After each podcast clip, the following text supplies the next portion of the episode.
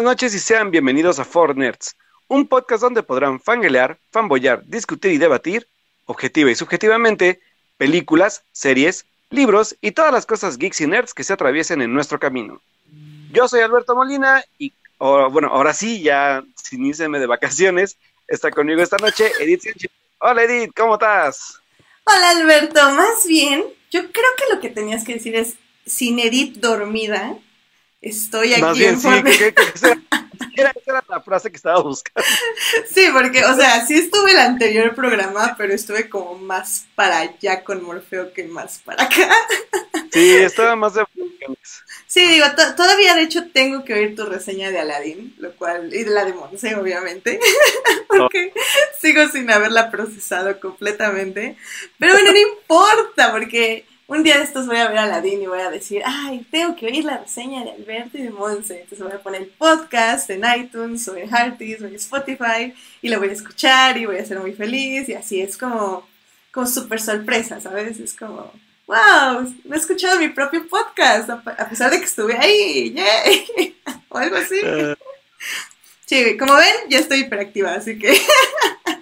ahora, ahora, ahora, ahora está demasiado despierta. Sí, ahora estoy demasiado despierta, no jet lag anymore, efectivamente, Edgar, así que, pues ya, estamos aquí. Y sobre todo, ¿sabes qué? Que estoy muy emocionada porque a pesar de que tú te pusiste muy al día con todas las películas el fin de semana y yo me puse al día con muchas series que tenía como muy, este, atrasadas, no vamos a hablar de nada de eso. Ya sé, porque hoy es un día muy especial donde vamos a recordar esas películas que nos cambiaron la vida hace 20 años.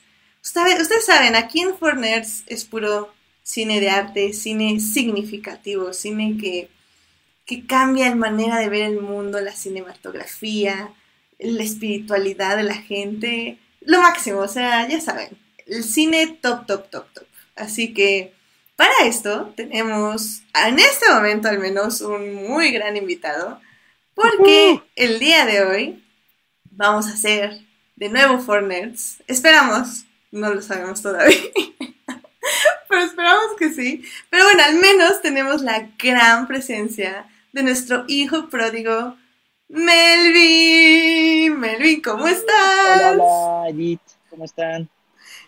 Hola, Melvin. Hola, hola. ¿Cómo Ya estás? listísimo para hablar de Mommy. Eso. De Mommy, ¿eh? De Mommy, sí. Where's Yo- my mommy? Where's my De Mommy, la película de Javier Dolan. Mm, Sí. no.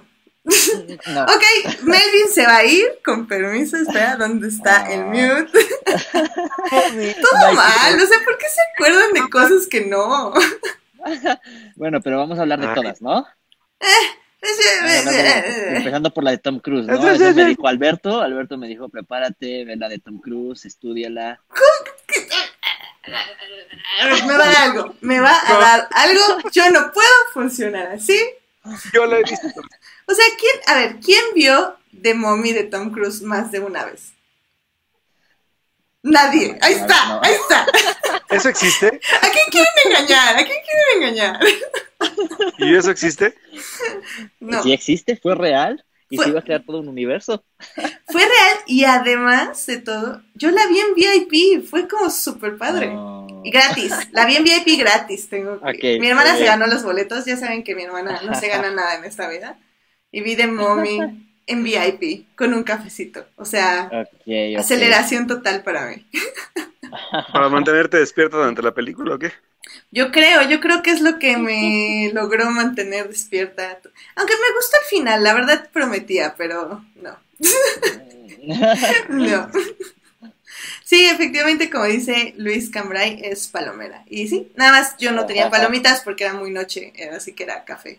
La disfruté. Pero bueno, no Así- vamos a así- hablar de eso. ¿Por qué estamos hablando de Mommy de Tom Cruise? Por- porque al final de cuentas vamos a hablar de, de Mommy, pero de la... ¿Qué versión es? ¿Es la segunda? Ah, Según yo, sí. Sí. Sí, ¿no? Ajá. Pero es la más famosa, definitivamente. Sí, La más popular. la más popular. Ajá. Igual famosa, no creo que muchos se acuerden ya de ella. No, yo digo que sí. Yo vi muchos memes en Tumblr y muchos recuerdos in the memory lane of the month. Así que yo digo que muchos noventeros como nosotros la tienen en su corazón. ¿Perdón? Pese que yo soy más viejo que tú, no me acuerdo de muchas cosas. no eres más viejo que yo. O sea, aquí lo único que podemos estar de acuerdo es que Melvin es el más chico de aquí. Ah. Eso sí. Ah. sí. Por literal días. Lo es. Pero lo es, pero lo es. Somos como gemelos los tres, pero nacimos con días de diferencia. O sea, nada que ver con gemelos, pero bueno, ya estamos divagando mucho. Porque yo digo que vayamos a los momentos de la semana que ya no sé si va a haber, pero yo me los voy a mandar porque Alberto siempre los quiere quitar y yo nunca. Así que nos vamos a momentos de la semana. Me vale. Vamos a los momentos de la semana para que no se me ocupan. Vamos. ¡Yay! ¡Vámonos!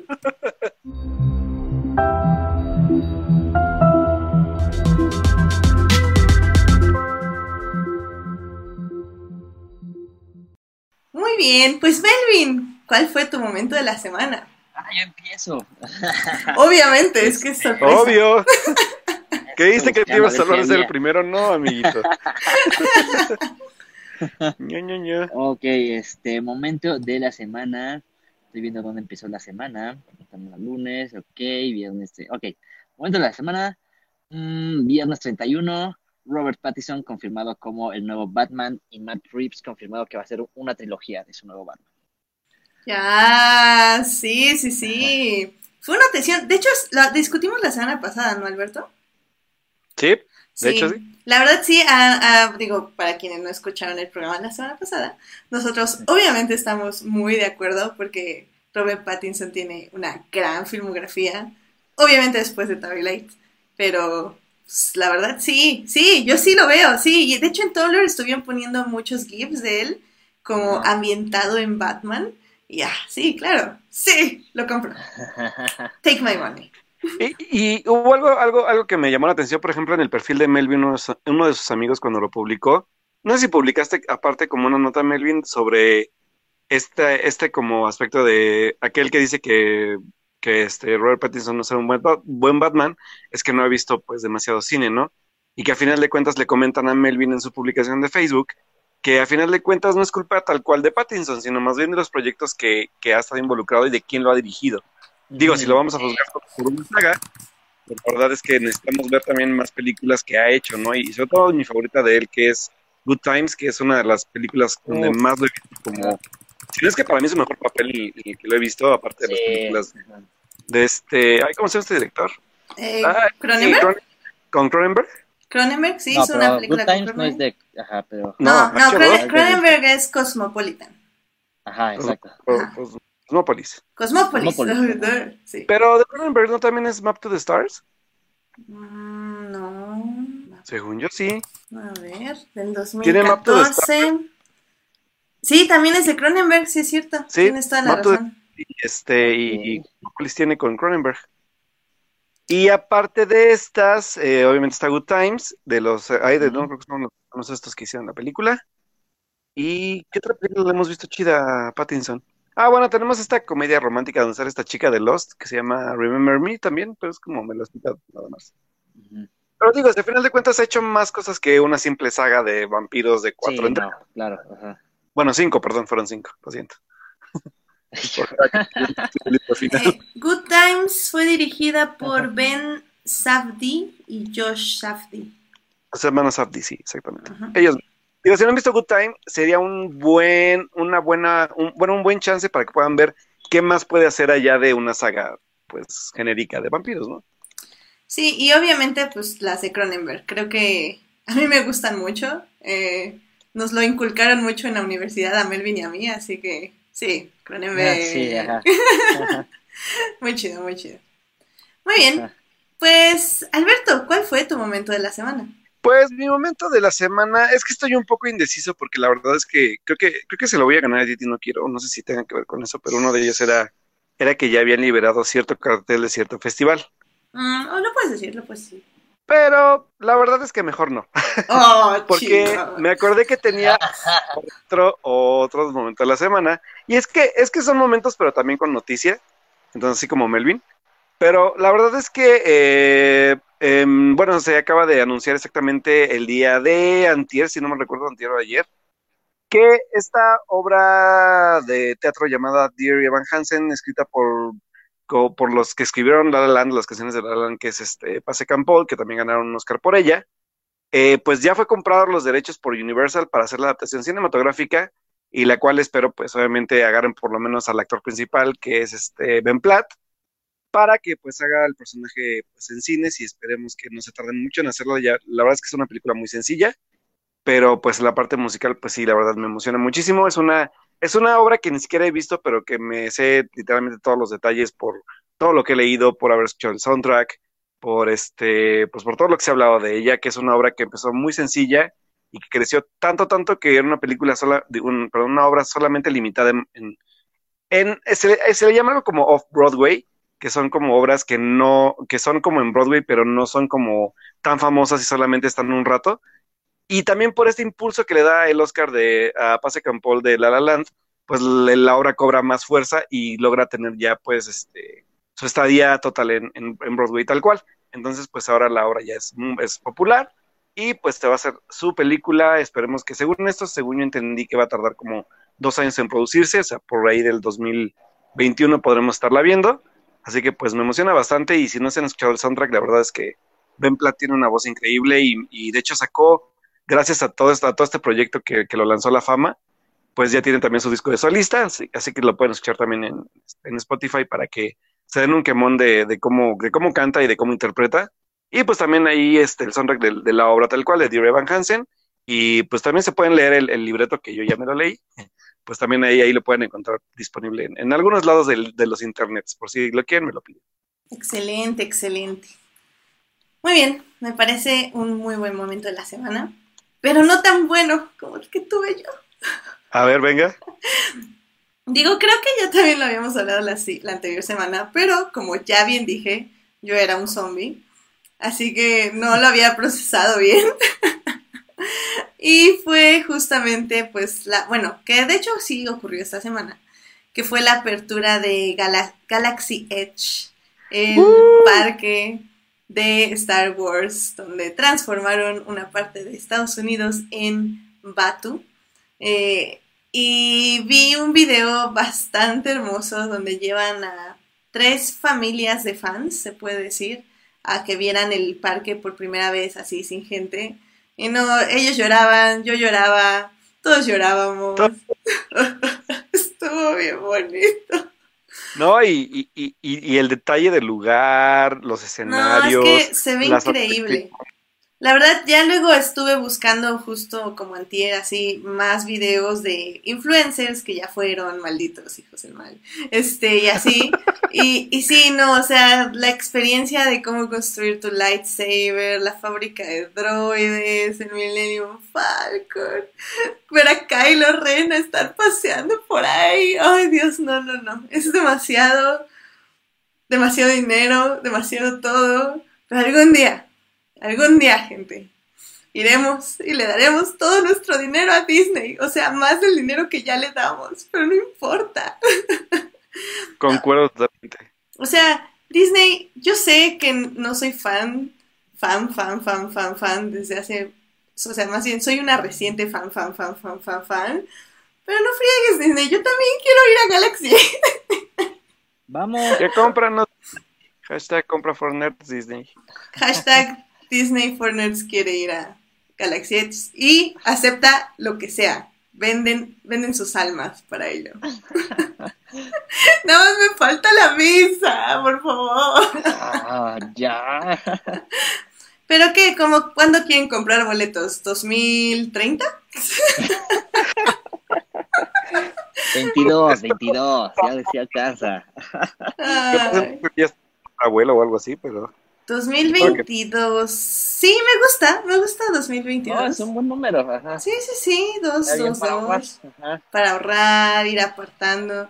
Porque una cosa también es, nos vamos a quedar en el hotel de Star Wars Pues yo digo que ya que estamos ahí, que son un par de miles de pesos más, ¿no? Pero bueno. Y obviamente. Pero tenemos, tenemos que vivir toda la experiencia. No, y tenemos que ir con cosplay. Obviamente. Obviamente. Obviamente. Obviamente. como, como unos, unos humanos cualquiera a eso. No, obviamente no. No, obviamente uno va con cosplay. da. Es como, es como ayer estaba viendo un video de que publican estos videos de Facebook así virales de una chava que va por primera vez al, al mundo mágico de Harry Potter literal así llega, se hinca a la entrada del, del parque y llora. Y dije, ay, ese voy a hacer yo cuando voy. Igual que el de Star Wars. Ay, ya sé, yo seguro sí lloro. así, sí, yo también, yo creo unas, que Unas 100 lágrimas así salen, así, fácil, Ay, sí. No, aparte porque el video está padre porque está el, el, el es el como el como el, el botones del tren y la recibe así como de ¿estás bien? Bienvenida al mundo mágico de Harry Potter. Y el otro dice, sí, gracias.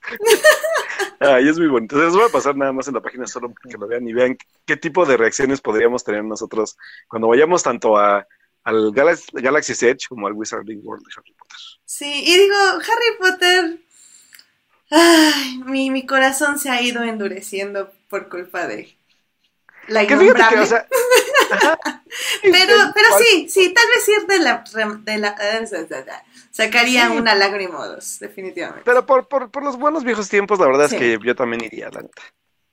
Sí, este. Sí, ¿por qué no? O sea, como dices, sí, brindemos por los viejos tiempos. Me parece, me parece bien, me parece bien. Bueno, pues yo creo que con eso podemos cerrar los momentos de la semana y pasarnos directamente a los estrenos que ingenuamente quiero seguir haciendo tiempo. Así que yo creo primero, ya que abrimos el tema, vamos a pasar primero, no con Tom Cruise, sino con otra persona. Ah, bueno, iba a decir algo, pero mejor ya lo decimos hablando de la película. Sí, sí, sí, no, no te preocupes. A ver, entonces vámonos a cine. ¡Vámonos! Películas. Cine. Cartelera comercial en Fortnite. Pues hace 20 años. 20 años, gente. O sea, cuando, cuando no sé, nosotros éramos unos pequeños, pequeños inocentes. Renacuajos. digo nada, no, no, digo. Alberto, ya quedamos que si tú revelas tu edad, revelas mi edad y revelas la edad de Melvin. Digo, nada, nada. iban haciendo, iban haciendo. No sé por qué me acuerdo de esa No, no, la verdad es que sí, ya. De hecho, yo sí la vi en el cine. O sea. Claro. Porque pues, sí, 10 años. Yo, podías entrar al cine a ver de Mommy. Yo no. Yo no la vi en el cine. ¿No la viste en el cine? No, yo, yo, la vi por pago por evento porque no me llevaron a verla. No manches. No voy a hablar. ¿Por qué, por qué razón creo que no me llevaron a verla? ¿Por qué razón crees que no te llevaron? Porque no, no era una película para niños como yo.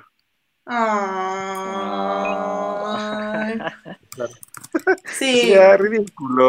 No, pues, o sea, digo, tus papás eran más, este, precavidos que muchos de los padres de hoy en día, definitivamente. Sí, creo que sí. Sí, demasiado. Lo cual no está mal. Hace como cinco años, digo, ¿qué? Mm, sí. pero, pero tú sí la viste entonces en el cine, Melvin. Sí, claro, yo sí, sí recuerdo viernes saliendo de la escuela, combo palomitas, todo eso. Wow, o sea, aparte te acuerdas de que, wow, yo, yo, yo no me acuerdo tan exacto. ¿No? no, es que, o sea, no los, no lo recuerdo específicamente, pero recuerdo que esa era tradición. Entonces, mm, como la vi en el cine, muy probablemente la vi así. Pero, oh. pero lo que sí medio recuerdo es que casi no la veo porque, y, y no me acuerdo cómo estaba anunciada o qué, pero recuerdo que la primera parte la anunciaban como medio de terror. Entonces era así como, como que no estaba claro que era aventura o terror o qué, entonces medio recuerdo que casi no la veo por esa razón.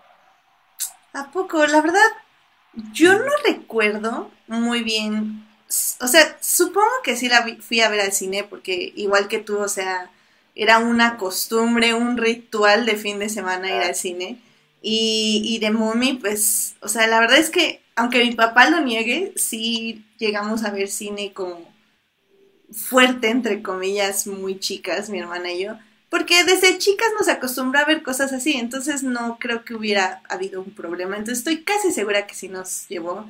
Y así tiene, si me reclama, me puede reclamar por el chat. Yo creo que ahorita, si no luego.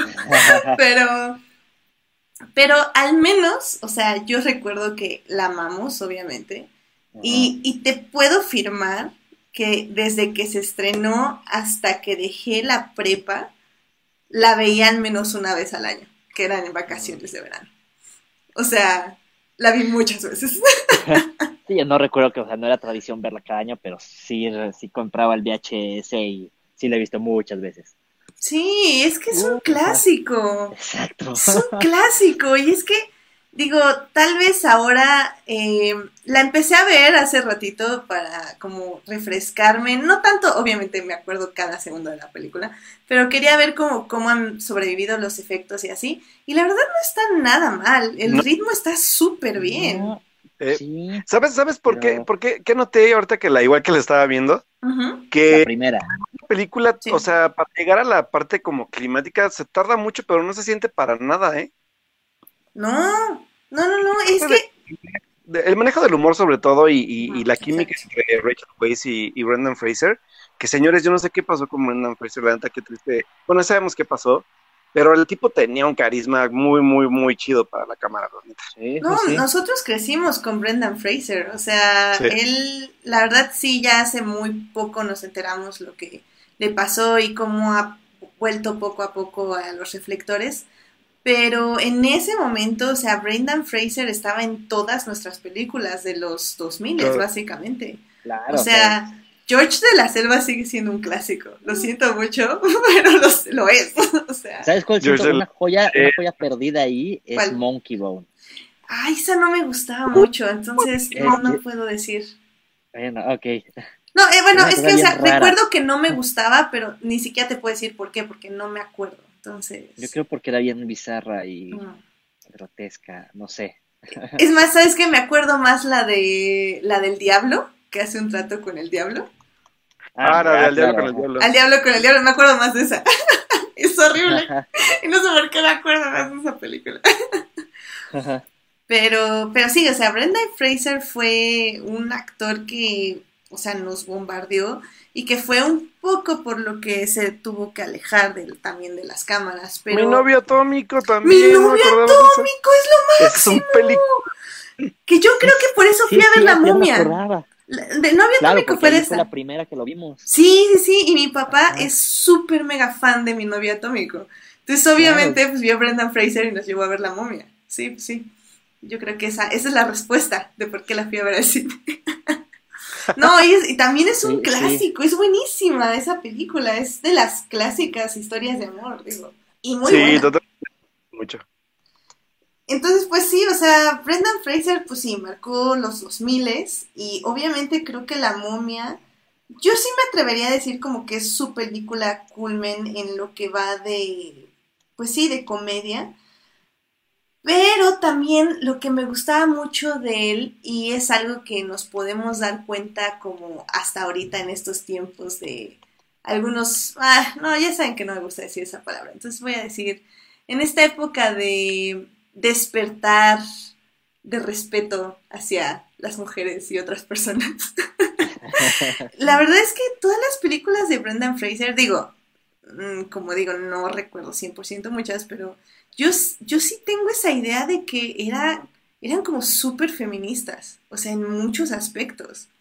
O sea, simplemente la momia me gusta muchísimo el personaje de. Rachel Weisz, que es, es así como, sí es una bibliotecaria y pero, pero busca la aventura y se atreve No, a aprender pero- cosas y, Sí. y está ahí todo el tiempo y, y sí es la damisela en peligro, pero es la damisela en peligro que te va a salvar leyendo un libro, que va a agarrar una espada y va a pegarle al otro, que va a correr, pero va a correr tratando de salvarte a ti también. O sea, no sé, es, ay Dios, es- no puedo con Rachel Weisz, no me hagan hablar de ella, que, que no sé por qué. Por, por algo le dicen a esta película que es como The Bisexual Dream, ¿no? Porque dos perfecciones en la pantalla. No puedo. Sí. Sí, no sé, a mí... Puede que sí. No, sí, o sea, o sea, tanto Rachel como Brendan Fraser eran... Con Brenda, ajá. Wow, o sea, estas dos, esa pareja icónica en la pantalla era lo máximo. tiene que- ajá. ¿Sabes también que, que le encontré un poco? lugar. Ujú. Sí. ¿Sabes sabes también que le encontré un poco a la película? También el, el- el- o recordarlo, porque tengo que ya no me acordaba muchas cosas. El que también los personajes secundarios que tienen como esta, esta función de comic relief, también son pertinentes y no los sientes forzados, ¿sabes? O sea, como que funcionan en todo el, en la parte de la aventura de que viven los dos personajes principales. Sobre todo no me acordaba mucho del, del que es como el, que se vuelve como el, el achichincle de, de Himotep, que es como este, Mm, sí, sí, sí. este Ah, chavo hindú, o no, no me acuerdo qué es, que es como, es multireligión. Ey, está maravilloso eso. Está Es un gran bueno. personaje, no, no, yo lo recordaba, ¿eh? No me acordaba de él. Ah, sí, es un, es un personajazo también. El hermano no lo hace nada mal. No, Ah, también. Es un buen cómic. eh, bueno, es un personaje. Pues sí, de él ahí se basan como todas las bromas, se podría decir. Sí. Con él. también. Lo hace súper bien también. El, el villano creo que es un muy buen villano. O sea, tiene esta parte sobrenatural, pero al mismo tiempo tiene este backstory donde tal vez no te preocupas por él en este momento, pero puedes entender como su razón para tratar de conquistar al mundo o algo. Y mira, me voy a adelantar un poquito, Ajá, sí, pero vas? todos los personajes están tan bien construidos que por eso en la segunda pueden hacer lo que quieran con ellos. O sea, incluso hasta regresar al mismo villano y crearle más background. Y dices, ok. Claro, claro, digo, igual sí podemos ya saltar a la momia 2, nada más para mencionarla, pero bueno, si nos quedamos nada más rápidamente en aquí en la momia 1, definitivamente creo que vieron, o sea, es una película sencilla, pero en su sencillez de guion descubrieron que podían expanderla, lo cual creo que en esa época era algo como muy inaudito, digo, ahorita estamos ya acostumbrados a, o sea, que si hay una primera parte, obviamente hay una trilogía, si no es que cuatro o cinco, más un spin-off, más una precuela y más... bla. Pero antes siento yo que no, o sea, The Mommy sí debió haber tenido un muy buen éxito en taquilla para que dijeran, ¿sabes qué? Hazte una dos. Y bueno, y obviamente la dos tuvo éxito para que hicieran una tres y ya de ahí todo salió de No, control. pero ¿qué pasó ahí? No, el 3 no, no me lo recuerdes, porque al igual No. yo que este Celso sí vi la momia 2 y 3 en el cine y la 3 definitivamente ya me estaba tirando de una butaca. No, aparte la 3, también. no, aparte la 3 era este, ¿no fue la que se- salió muchísimo después? Es que fueron siete años de diferencia. Sí, Sí, sí. Fue una secuela como muy atrasada. fue, es que, quién sabe. La verdad sí, debía haber investigado No sé, antes. quién sabe qué pasó. Sí, ya sé, porque pues sí, quién sabe, quizás, según yo ya sabes, pedo de guion y todo, que no, le fueron postergando y luego se les cae Rachel Weisz. No, y aparte ella como que ella, o sea, Sí. dijo, sí estuvo bien la 1, sí estuvo bien la 2, pero ya, o sea, el guion de la 3 está ridículo, o sea, bye. Sí, Bien. sí, o sea, sí, pues sí. Sí, porque como bien dice Celso Ibarra, dice que, que tiene la receta de la eterna juventud. Pues si no mal recuerdo, voy a decir una tontería, pero no sé, ella está en The Fontaine. Sí, Ah, Sí, ahí, Sí. ahí, ahí tuvo, Sí. ahí tuvo la receta de la eterna juventud. Gracias, con Darren el otro Aronofsky. eterno, con el otro eterno. Exacto. Este, Jack- Hugh Jackman, Hugh obviamente. Jackman, ajá. Sí, ahí, ahí estaba la receta, trabajar con Darren Aronofsky. Ajá. Pero, pero sí, definitivamente creo que sí. O sea, creo que la verdad es de, de estas películas que, que tiene acción, tiene suspenso, tiene terror, tiene comedia. O sea, tenía tantos géneros en ella y tan bien combinados Sí. y llevados perfectamente por el carisma No, de sus pues, personajes. ajá. Realmente es una joya, o sea, Y es que perdida. es lo que te decía, o sea, es aventura, pero tiene sus elementos de terror y filmada, o sea, todo lo de las catapu- catacumbas, la momia misma con su estado todavía no humano. O sea, No, deja. de Ajá. la, la, la, la- la parte introductoria de la película, yo no me acordaba de nada de eso Sí. hasta que la estaba viendo, dije, yo no sí, ajá. O sea, creo que eso era algo como muy fuerte para, para, digo, por eso dije, yo tenía 10 años y estaba viendo yo esto, ¿qué onda con mi vida? Sí, porque dije la parte de cuando le cortan la lengua, cuando la parte de. ¿Qué onda? Sí, es, es, fuerte, es fuerte. Y, sí, y obviamente lo padre es que también está, está como, pues, como inspiración en esta cultura egipcia, también es como, obviamente no es nada sencilla y no es nada benevolente con lo que cuenta, y entonces como que también se adaptan un poco a eso, está bonito, o sea, está muy divertido. Y, el, y, sobre todo el uso del gato, del gato, no me acordaba del uso del gato para... Lo del gato está muy divertido, no me acordaba, neta. Muy, muy chido. Sí, así es como se cuentan las historias, no usando flashbacks. Y aún así, en la segunda parte utilizan flashbacks y los utilizan de manera muy buena. O sea, realmente es una forma muy buena de edición también, creo yo. Y pues como bien nos está diciendo este Luis Cambrai en el chat, eh, el director, que fue este Stephen Sommers, pues realmente, o sea, él hizo Catch Me If You Can, luego hizo el libro de la selva del 94, la momia. Pero ojo, el Catch Me If You Can no es la, la que conocemos de DiCaprio y de, ah, sí, no. Eh, sí, no, no, no, es la de... O sea, la, la Catch es como de la que vimos de Spielberg, según yo. Sí, no, porque la de Catch Me If You Can con Leonardo sí es de Spielberg, entonces... Sí. sí, para que no se nos confundan los que nos escuchan. Sí, sí, sí y bueno, pues ya luego hizo la momia y pues yo creo que ya ahí lo atoraron un poco en el género, porque ya fue La momia regresa, luego hizo Van Helsing, eh, luego ya yo. A mí me divierte Van Helsing. Ay, Van Helsing. A mí se me hace entretenida, o sea, no es una gran película, pero se me hizo entretenida cuando la vi. Ay, ah, sí, eso sí. Y aparte Hugh, Hugh Jackman es, es por lo menos garantía que te puedes divertir un rato. Sí, eso sí. Pero, eh, que sí. Ah, pero bueno. Y la, la que dice este Luis, ¿no? Que es la de J. Joe. Sí, pues básicamente ahí terminó. Luego hizo una que se llamó Odd, Thomas. Y tiene una anunciada, de hecho, se llama When the Worlds Collide, pero no veo que tenga como fecha de estreno ni nada, así que... Odd Thomas fue con... ¿Quién es este cuate? Ah, mira, era con Anton Yelchin, que era este. Ah, el de Star Trek. Sí, que ya se nos murió. Sí, y con William Defoe, mira, esta sí no. No supe qué onda, pero. Habrá que verla, hay que buscarla. Del 2013, fue su última película, básicamente. Ay, pues sí, pero no, definitivamente para quienes no han visto La momia, creo que es un muy buen momento para agarrarla en Netflix, porque la pueden encontrar en Netflix. Y las tres, ¿no? No, yo vi nada más dos. No, no. no creo que las dos, no sé. No, creo que sí les están las tres, por lo que vi. Bueno, la tres no la vean. O sea, ¿para qué le hacemos al cuento? O sea. sí, está bien, de acuerdo. Mira, estamos viendo Melvin y yo que nuestra favorita es evidentemente la dos. Creo, la dos junta muchos clichés, más bien repite muchos chistes de la primera, pero lo hace de manera como parodia.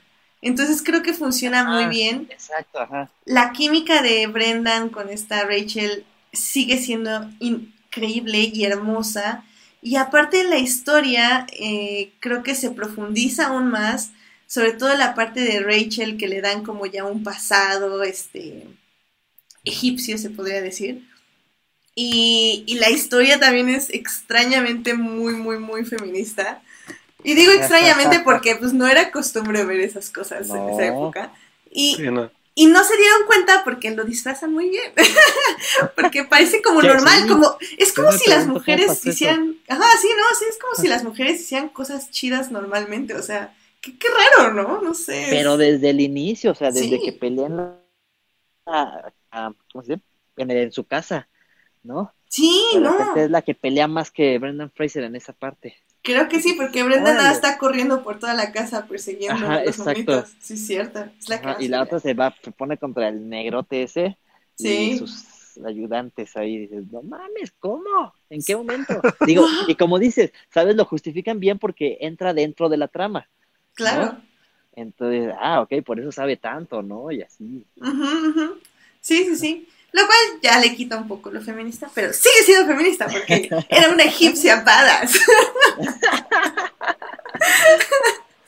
y, y, no, al contrario de Jorge Arturo Aguilar que dice que no le gustó el niño, a mí me cayó muy bien el niño. Creo que era como un muy buen balance de comedia. O sea, como ya Yo no me acuerdo que a mí tampoco me gustó el chamaco. Así como hijo de...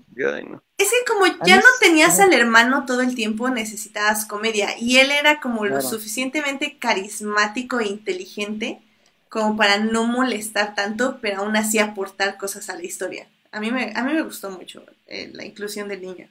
Aparte porque qué bonito chamaco criaron. Mis dos hermosos padres. Digo, ¿qué? Mis padres, mi padre mi madre, mi mom and dad. Cálmate, pues. Ay, ya es que los amo, no puedo más. La momia me encanta. Pero bueno. Oh, Dios. Este. En fin. Pues no sé si quieran comentar algo más de la momia o ya nos pasamos a, al tema fuerte de este yo quiero, yo quiero comentar algo rapidísimo que, que ahorita que la vi en Netflix, la verdad es que el, bueno, de hecho, según yo salió hace poquitito, poquitito el remaster en, en 4K de la película, tanto de la 1 como de la 2. Y Netflix tiene el remaster, supongo, porque se ve genial. La verdad es que la película se ve muy bien. Por eso también noté que los efectos no, no envejecieron nada, nada mal. La verdad es que se ve muy bien en, en aspectos visuales. Y la fotografía no la recordaba tan bien, ¿eh? O sea, la foto está muy bien cuidada, tiene muy buena iluminación todo, o sea, ahorita a comparación de lo que siempre nos hemos quejado últimamente, que todas las batallas de, últimas películas de acción son irreconocibles, oscuras, mal enfocadas. La, la, película está muy bien filmada, o sea, está muy bien encuadrada, todas sus partes de, de, aspectos visuales están muy bien, muy bien como centrados. O sea, la verdad es que visualmente no la recordaba tan bien. O sea, la verdad es que dije, wow, o sea, sí está muy bien hecha la película.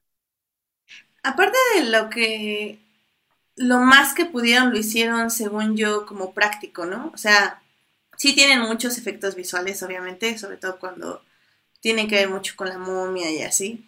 Pero casi todos son escenarios prácticos y efectos sí. prácticos, ¿no? O sea, creo que, creo que la más fuerte es la lluvia de arena, pero de ahí en fuera, todos los demás, la, la verdad es que se, se, basa mucho, como dices tú, en aspectos prácticos y se nota y están bien hechos. O sea, de, sabes que no me acordaba mucho también de, de, estos, de este efecto de de cómo los absorbe. Y yo así de, ay, no me acordaba de eso y está bien horrible. Mm, sí, eso sí estaba creepy. Por eso te digo que dije, ¿cómo me dejaron ver esto cuando yo era muy pequeño? Ayuda. Cierto que estoy dando miedo, no me imagino el chavito que estaba viendo. No, y ahora las semanas pasadas que fui a museos donde había este, esculturas egipcias y así, literal mi hermana y yo estábamos caminando y fue como, mira, son las jarras donde ponían los órganos, oh my god. Decía en la descripción, decía, Así de agua jarras donde central. ponían órganos, y nosotros, sí, aprendimos por la momia. Ah, no. Agua, no te vayas a encontrar el libro de los muertos, por favor. Sí, no, no, fue así como, oh, busca el libro de los muertos. Ah, no, ¿verdad? Pero... No, ese no. No, no, sí, no. afortunadamente nada más vimos una momia, así que no, no, no nos preocupamos tanto. Contra una momia sí podíamos luchar. Ya contra 40 no. Not good. Ah, bueno. Not good. Sí, no, sí lo ves. sí, ahí, ahí, sí yo creo que sí me asustaba un poquito. Sí. No. Pero sí. Qué bueno que no, que no lo encontrás. Sí, no, no, no. No, aparte no se lee de egipcio, ¿qué les da el cuento? aunque, lo, aunque tuviera el libro de, de, los muertos en mis manos, sería así como, qué bonitos dibujos, mira, oro. ¿Y qué tal si hay un intérprete, intérprete ahí y quieres que te tradujera? A ver. No, no, no, no, no, no, no, o sea, mira, si algo hemos aprendido gracias al cine, es una, cuando hay una cosa que se lee raro, algo, y alguien lo sabe leer, que no lo lea, o sea, no lo lea. Si le pasa algo al perro o el perro ladra mucho a un lado, no entres, sal de ahí, corre. O sea, corre, corre, corre, corre. Así que. Has aprendido no. bien la lección entonces. Sí, no, no, no. Es que, es que estoy loca, o sea.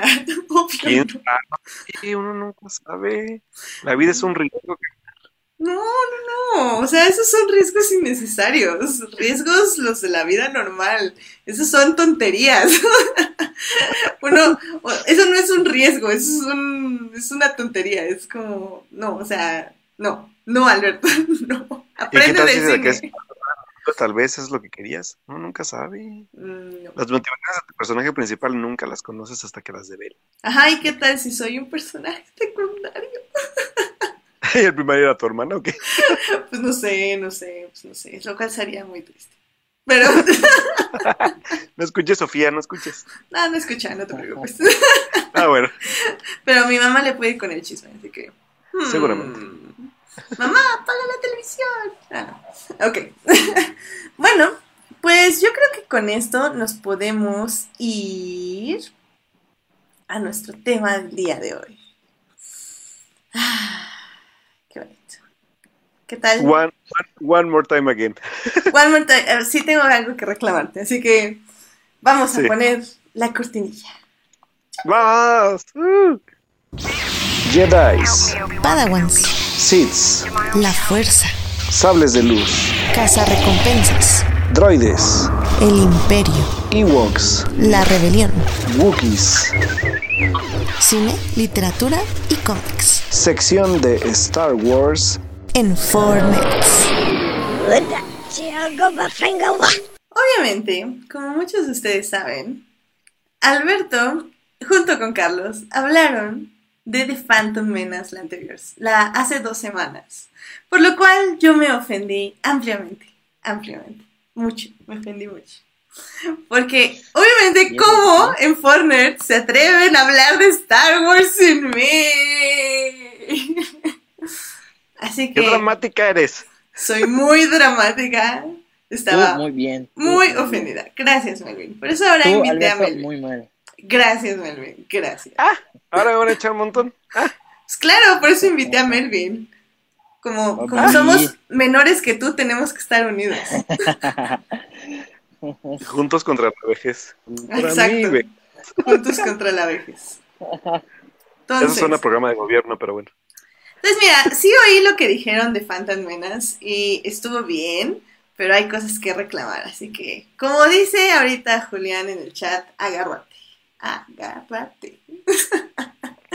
pero bueno. Miedo. Pero bueno, para quienes por alguna razón no lo sabían, el mes pasado cumplió también 20 años. Dios, todas las películas están cumpliendo 20 años y nosotros aquí envejeciendo. Ok. Estás tú envejeciendo. Nosotros cada día no somos los jóvenes, discúlpame. Ah, ok, lo siento. Yo estoy envejeciendo.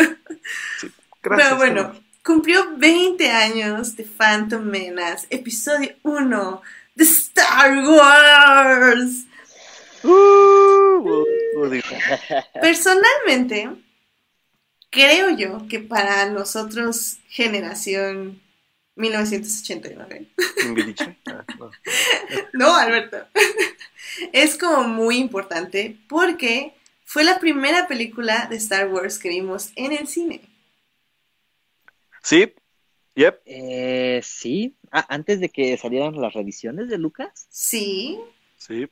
Sí, salieron después. Que, que quién sabe, porque Mm, justo exactamente el estreno de episodio 1 hubo un este un reestreno de la trilogía original, Mm, igual, o sea, mm, original antes. Sí, porque yo la que tengo así como bien grabada es El Imperio contraataca. en el cine.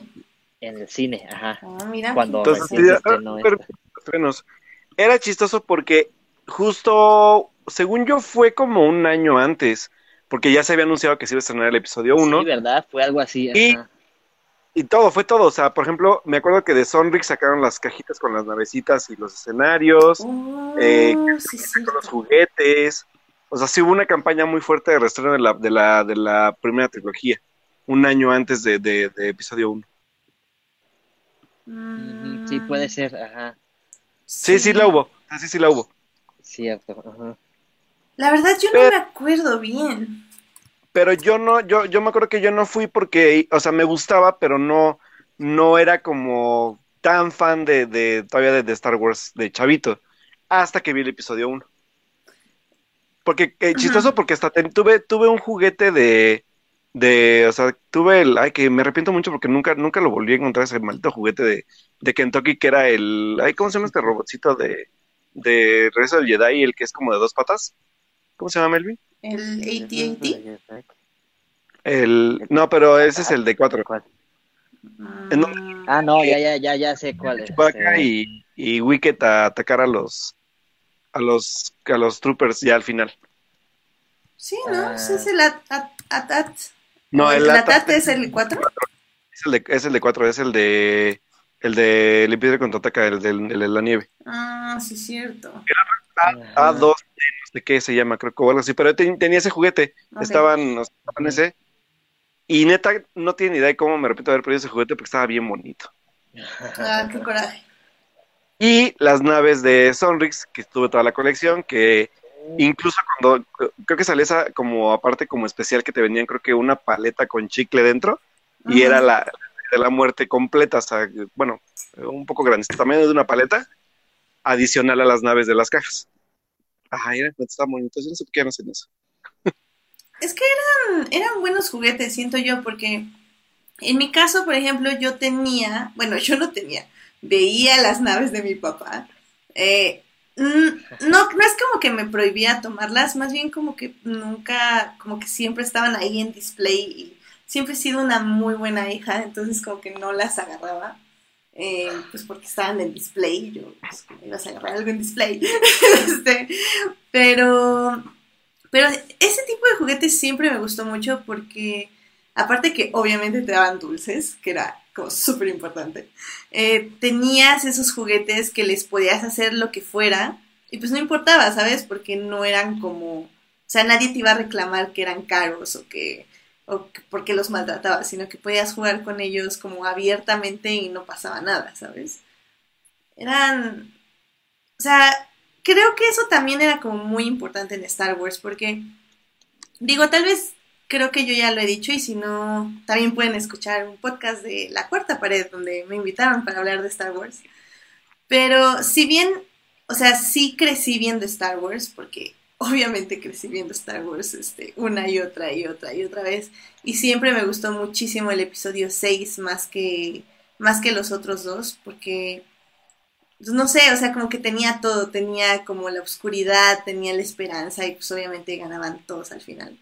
Es- Pero aparte, e- es eso y creo que es una película de, de, de las, de las tres originales, creo que es la película más fácil de digerir o la más fácil de ver, ¿sabes? Porque claro, es una película que para ti niño, y, y- incluso me atrevo a decirlo, el episodio 6, que es el regreso del Jedi, tiene también como este feel de serie, de película serie B.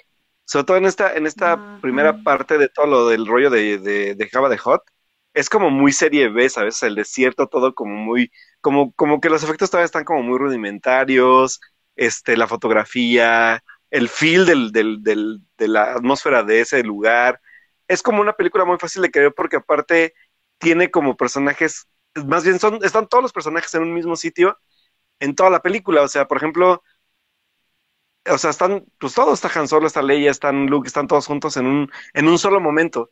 O sea, en el aspecto de que por fin se unen todos para poder, por lo menos, unirse a atacar algo, algo personal juntos, incluyendo a, a ¿no? Porque incluso creo que hasta está hablando ahí. O sea, creo que es- eso, eso es lo que la hace tan especial también para mí. O sea, que juntas a- ahora sí casi casi a todos tus, todos tus héroes para poder pues salir adelante de, de ese, de ese conflicto que los une, que a final de cuentas es salvar a Han Solo.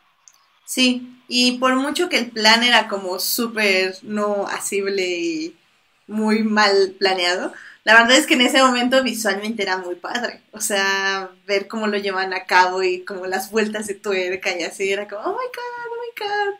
Y digo, y Edgar Pérez está burlando, bueno, no está burlando, pero está diciendo de, lo, de los... Ah, que ah, más bien, las, dice, las seis tenía ositos asesinos que no parpadeaban. A mí me encantaban los ositos asesinos. Ya en, en los libros son muy sangrientos, por cierto, por si algún día.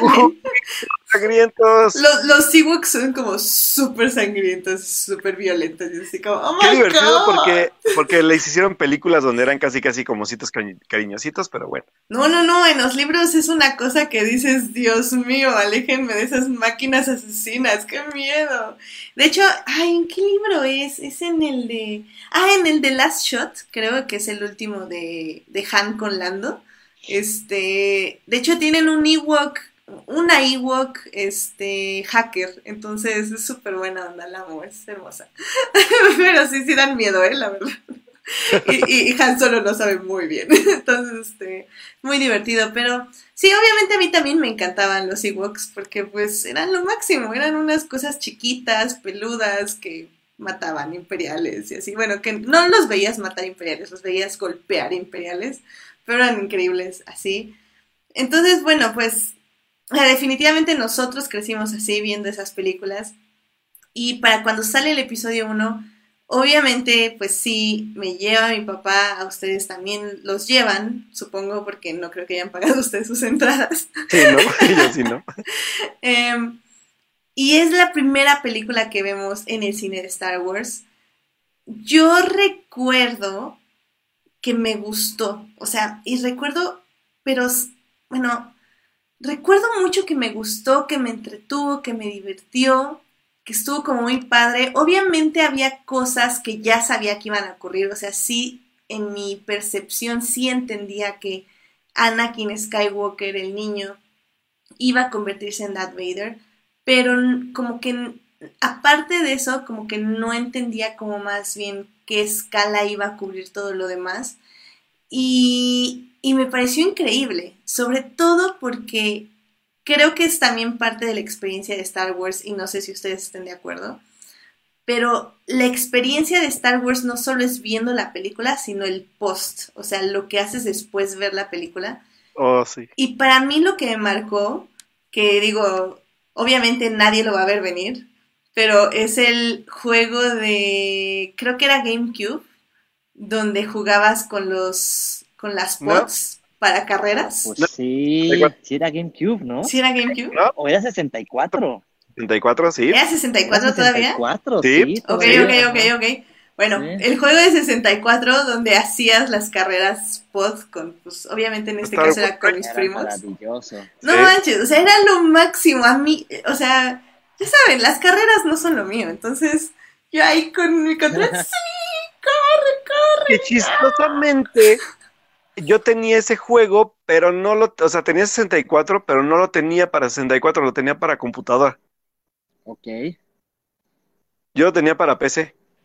¿Y cómo lo jugabas tú solito? todavía la PC era, era un, un, un, como un, una buena herramienta. Bueno, lo sigue siendo, pero siento que antes era más, más, más popular y, y, entre comillas, como accesible tener un videojuego para computadora que como ahora. Porque aparte ahorita el, tener un, bueno, el PC Gaming es súper caro, pero sí yo tenía ese juego, pero para computadora, no para, no para 64. Y era súper divertido, o sea, era muy divertido. Ah, sí, era lo máximo. O sea, recuerdo, lo jugábamos una y otra y otra y otra. Y era increíble. O sea, creo que me gustaba más que Mario Kart, porque. Sí, pues, tenías como toda la historia atrás, no sé. O sea, a mí me gustaba mucho. Y. Y digo, bueno, eso hablando de cómo me, me influenció a mí, porque obviamente vi el episodio 1 y del episodio 2 recuerdo que sí estuve buscando muchísima información que en ese entonces, digo, por si tenemos aquí a mi, digo, a este, generación Z en nuestra audiencia, en ese entonces buscar información era en revistas, entonces era como, te ibas al, no sé, a la Comer o a la Horrera y agarras las revistas y las ojeabas y veías como, ah, tal personaje va a salir, así como, oh my god, qué increíble. no sé, a mí, a mí me, me encantaba hacer eso como la investigación pre-episodio Claro, en revistas y todo, sí. No sé a ti, Melvin, ¿qué te pareció el episodio 1 cuando lo viste en pues esa época? Yo cuando lo vi la primera vez, este, o sea, recuerdo, recuerdo que me gustó, este, pero también recuerdo que yo no entendí nada. Sea, se me daba bien confusa la entrada, así que el, este, que bloqueo económico y todo eso. Yo dije, ¿qué pedo? ¿De qué va esta? ¿No? Y este, me acuerdo que me adentré mucho a las carreras este, y, y, no sé, pero estoy casi seguro que, o sea, no, o sea, yo las separé mucho de la trilogía original, como que no, nunca, no entendía los tiempos, entonces yo no sabía o no entendía que Anakin era Darth Vader, o sea, ese fue un dato que no, con el que no hice clic, este, entonces para mí Anakin era Anakin, ¿no? Nada más. Tampoco entendí la, o sea, que Palpatine ya estaba ahí, o sea, fue creo que ya hasta el episodio 2 y ya como que después de varios rewatch que fue así de, no mames, pero espera, eh, este, el emperador está ahí desde el principio, entonces, y, ese es Anakin que va a ser luego Darth Vader, como que hasta después empecé a hilar todo, ¿no? para mí esta historia como que pasaba mucho tiempo atrás, ¿no? Y que no tenía conexión con, que no iba a conectar más bien con la trilogía original. Entonces, creo que eso me pasó con el primer episodio, y, pero creo que lo disfruté. Y y, lo único que se, me, o sea, y me quedé con que, bueno, pues es una historia aislada, ¿no? Porque además al final como que parece que todos ganan y se acaba, pues todo, la historia, todos son felices y dije, ah, bueno, pues va a estar interesante esto, ¿no? Pero pues quién sabe a dónde la vayan a llevar, ¿no? Esa fue como mi experiencia. Sí, sí, no sé, em, creo que eso es algo que me gusta muchísimo del episodio 1, porque crecimos y mientras crecíamos teníamos más cosas que descubrirle. O sea, la verdad yo no puedo decir como Melvin no entendí esto y no entendí el otro porque no me acuerdo sinceramente. Pero sí recuerdo que, que sí llegó en un punto como que decía, ah, ok, ok, entonces esto es justo eso lo que dice Melvin, como, ah, este es el emperador y y esta onda de la política, del comercio y el Senado, y ah, ok, así funciona la política aquí. O sea, la verdad es que muchos, em, comillas, comillas, fans odian este episodio por muchas razones, pero a mí se me parece como uno de los, o sea, creo que las precuelas son como George Lucas saliéndose un poco de, de la historia como mitología y entrando un poco más a la historia ya como un contexto socioeconómico que, que sirve para crear una mitología.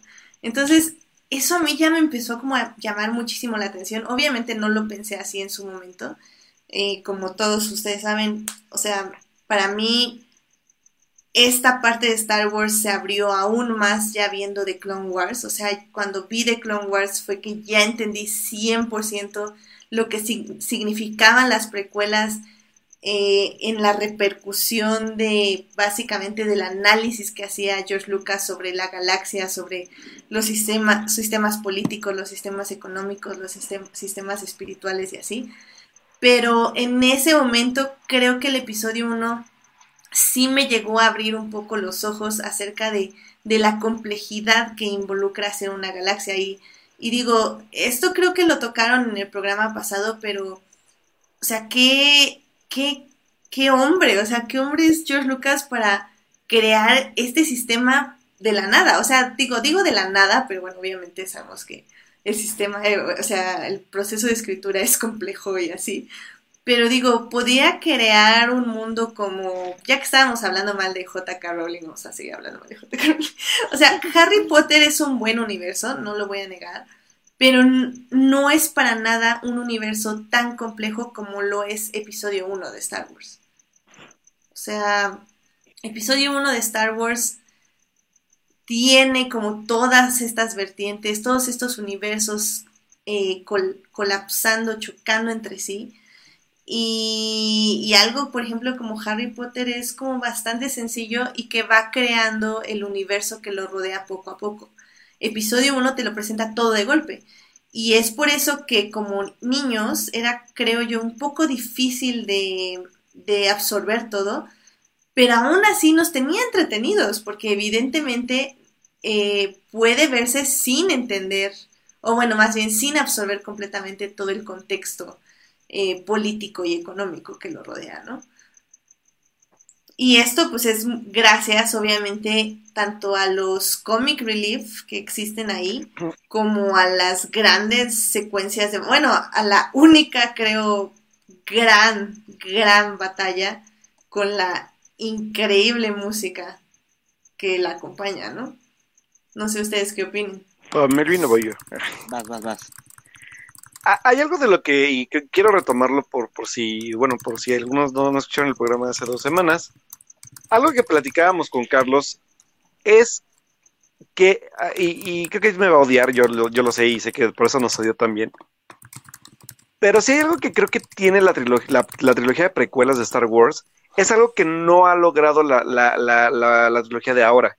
que es toda esta construcción de atmósfera de, de, que solamente creo que George Lucas pudo haber hecho porque conocía como tal cual su universo. Platicábamos, Carlos y yo, que, que para nosotros la nueva trilogía es una, es una trilogía carente como de estilo visual, y no porque no lo haya, sino porque simplemente busca como pegarse a lo que ya hay establecido y no explora más allá en comparación con lo que hizo George Lucas con las precuelas.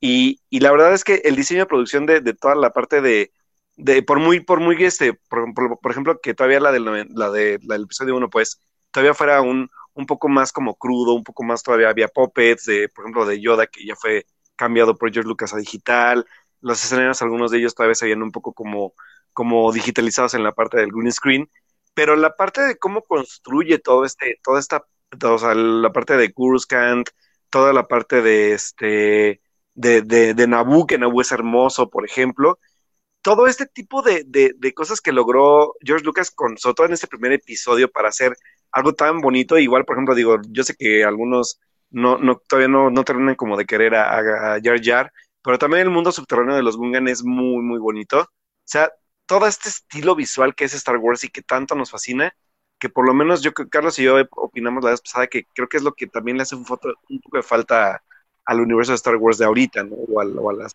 a las, a las escuelas de ahora. Que cosa que, que creo que para, a mí, por ejemplo, también cuando la vi de chiquito, fue algo que me fascinó mucho. O sea, inclu, incluso siendo esta parte desértica, el, la parte de Tatooine, tiene también elementos visuales muy, muy llamativos.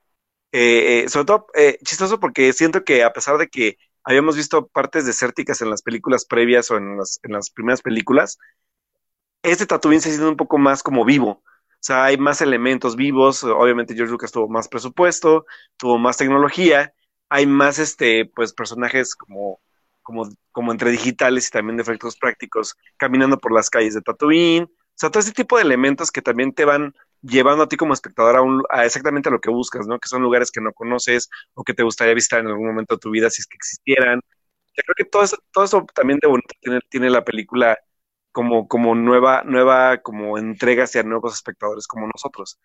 Y que la verdad es que episodio 1 podrá ser, como ustedes dicen, confusa en el aspecto del, del detalle político y todo, que tú como niño es como de, ay, no entiendo de qué hablan, no entiendo de qué hablan de sus bloqueos, no entiendo por qué la, la reina es una niña y habla de todo ese tipo de temas que tampoco entiendo, pero la verdad es que yo creo, yo, yo sí, sí lo dije la vez pasada, creo que hay momentos en que la película se torna demasiado como lenta narrativamente, o sea, sí se toma mucho tiempo en explicar cosas que a lo mejor pudieron explicarse en cinco minutos, pero sí hay algo que nunca le voy a, nunca le voy a, le voy a criticar a la película, son los momentos que nos dejó, sobre todo por la parte de nuestra infancia, o sea, la parte de la batalla de o los Duel Fates, que, de, que es esta batalla con, con este con nuestro nuestro queridísimo Darth que solo nos duró la víspera en la película, pero que fue un, un villano memorable, la verdad, pese a que casi no salió. Este, la, la, obviamente la carrera, como dijeron ustedes, la carrera creo que también es una de las eh, secuencias que más se disfrutan en cines. Y la verdad es que también la parte de, de de todo este rollo de la liberación de Naboo es muy, muy, muy, muy buena y muy bien planeada. O sea, me gusta muchísimo el cómo participa el personaje de Padme para, para ser ella quien libera a su pueblo tal cual y no, no dependa de alguien más. O sea, la parte del plan de cómo, cómo ella ya toma las reinas y es como de, yo soy la verdadera reina, dejen, déjense de juegos y yo voy a salvarlos a todos, ¿no? Porque al final de cuentas yo, me, yo, yo quiero ser partícipe de esta revolución que vamos a organizar todos. Entonces, creo que todos esos elementos que a lo mejor ahorita ya no nos, no nos, o sea, creemos que no son tan relevantes que para mí sí lo son, y el cómo detonó después a tanto episodio 2 como episodio 3, pero que sí, la película creo que, mm, como todo, como todo inicio de, saga, y como digo, la verdad es que a mí no me pasó en el inicio de la saga, pero de la nueva, pero creo que sí, expectativas, este, el amor por la saga, te juegan a veces muy en contra para, para lo que es y por eso pues por ejemplo, este, este, este chiste súper súper esencial de los que son Warsis y que vieron la película de Fanboys, al final, ¿no? Como de, ¿y si la película apesta? Y pues, para, literalmente, pues episodio 1 para muchos fue como uno de los peores regresos de Star Wars en sus vidas, para otros no, pero por lo menos para nosotros como nueva generación, fue como un gran, gran y buen inicio para, para una nueva aventura que vivimos con nuevos personajes. Y es que, o sea, hay que decirlo, o sea, y siempre lo decimos, no todo es para ustedes. Y creo que en ese momento los fans de Star Wars querían lo mismo que el episodio 4, 5 y 6. George Lucas no quería hacer lo mismo que el 4, 5 y 6. Quería hacer algo nuevo, algo diferente. Y sobre todo que tenía ya más presupuesto, entonces podía expander todo y hacerlo como más complejo y así. Lo hizo, lo hizo sí para los anteriores fans, porque pensó que les iba a gustar el universo que él tenía pensado desde el inicio, pero también lo hizo para las nuevas generaciones. Y es exactamente lo mismo con el episodio 7, 8 y 9 ahora. O sea, estos episodios son para los fans, sí, pero también son para las nuevas generaciones. Y sí, efectivamente, Fortnite se deslinda de todo lo que diga Alberto. Porque realmente creo que el episodio 7 y 8 y 9 son otra trilogía por una razón, o sea, porque no tocan de la misma forma los temas que lo hicieron las precuelas ni que lo hizo la trilogía original. O sea, esos episodios tienen su propio ritmo, su propia historia y su propia manera de contar esa historia, lo cual siempre a mí me ha parecido excelente y a mí me encanta cómo lo cuentan. Pero no hablemos de eso. hablemos de que efectivamente, como dice Alberto, o sea, hay, hay muchos personajes que valieron la pena, eh, bueno, que nos introdujo este George Lucas y que en su momento, a pesar de sus breves apariciones, eh, resonaron muchísimo en la mente de los fans, a tal grado que 20 años después se están haciendo libros y adaptaciones y, e historias de sus vidas. Digo, si, si vamos por orden, sería, hablaste de Darth Maul, que en Clone Wars tuvo un papel muy relevante que siguió en cómics, eh, ahorita tuvo un cameo en la película de Solo y luego tuvo su final en la serie de Rebels, que me pareció excelente, o sea, eh, Darth Maul ha sido uno de los villanos con más desarrollo, profundización y ufa, o sea, no, es, es como lo máximo. O sea, si ustedes quieren saber más de él, solo tienen que ver las series animadas. Eh, es increíble lo que está pasando y de hecho vamos a cerrar un capítulo de su vida con el, con el restreno o el cierre de Clone Wars este año. Así que va a ser como bastante interesante ver eso. Eh, de Qui-Gon por ejemplo, que también fue, se convirtió en una figura mítica como el maestro de Obi-Wan Kenobi todo lo que le enseñó y que constantemente lo están recordando durante las durante el episodio 2 y 3. Eh, recientemente pues les conté que salió el libro de Master and Apprentice de Claudia Gray, eh, donde también nos cuentan mucho de sus de su filosofía sobre la fuerza y cómo se le acercaba a la fuerza y cómo él quería entrenar a Obi-Wan. De hecho, justo antes del programa estaba viendo el duelo con Darth Maul y, y pues la muerte de Qui-Gon y, y, la verdad me estaba conmoviendo mucho porque estaba recordando muchos pasajes del libro donde él enseña a pelear a Obi-Wan, como Obi-Wan aprende a conectarse a la fuerza gracias a, a Qui-Gon y como Qui-Gon se acerca a la pelea. Eh, a través de, su filosofía sobre la fuerza y yo así como, pero ¿por qué me hacen esto? La verdad es que leer los libros pues sí es un arma de doble filo porque obviamente muchos ya me van a decir que tal vez aprecio más esta película por haber leído los libros, lo cual es cierto, pero creo que aunque no los hubiera leído sí la tengo como muy marcada en mi corazón porque digo, por última mención, obviamente es Padme Amidala, que ya lo decía en el podcast de la cuarta pared. O sea, George Lucas pudo haber hecho al, amor de Anakin, eh, que finalmente ese es su destino, ser el amor de Anakin. Eh, pudo haber sido una Jedi, pudo haber sido una campesina, pudo haber sido un soldado, pudo, o sea, pudo haber sido cualquier persona y él decidió que fuera una reina, una, una niña que fue reina a los 14 años, que ese mismo año, se, bueno, cuando deja de ser reina se convierte en senadora, la primera senadora tan joven, eh, y está siendo senadora por el resto de sus días y, y no solo es senadora, sino es una muy fuerte senadora que combate o que quiere combatir la esclavitud, que quiere, que quiere combatir el, pues el mal que rodea la galaxia y quiere ir salvando poco a poco a todos y que se vuelve una gran política también.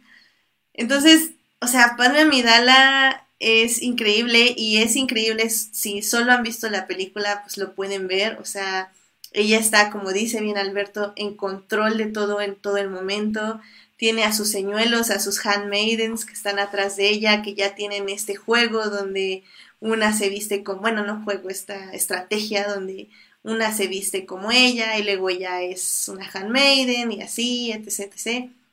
Y que obviamente si quieren saber más de esto, está el libro de Queen Shadows, Queen's Shadow de esta Eka Johnston, que es muy bonito.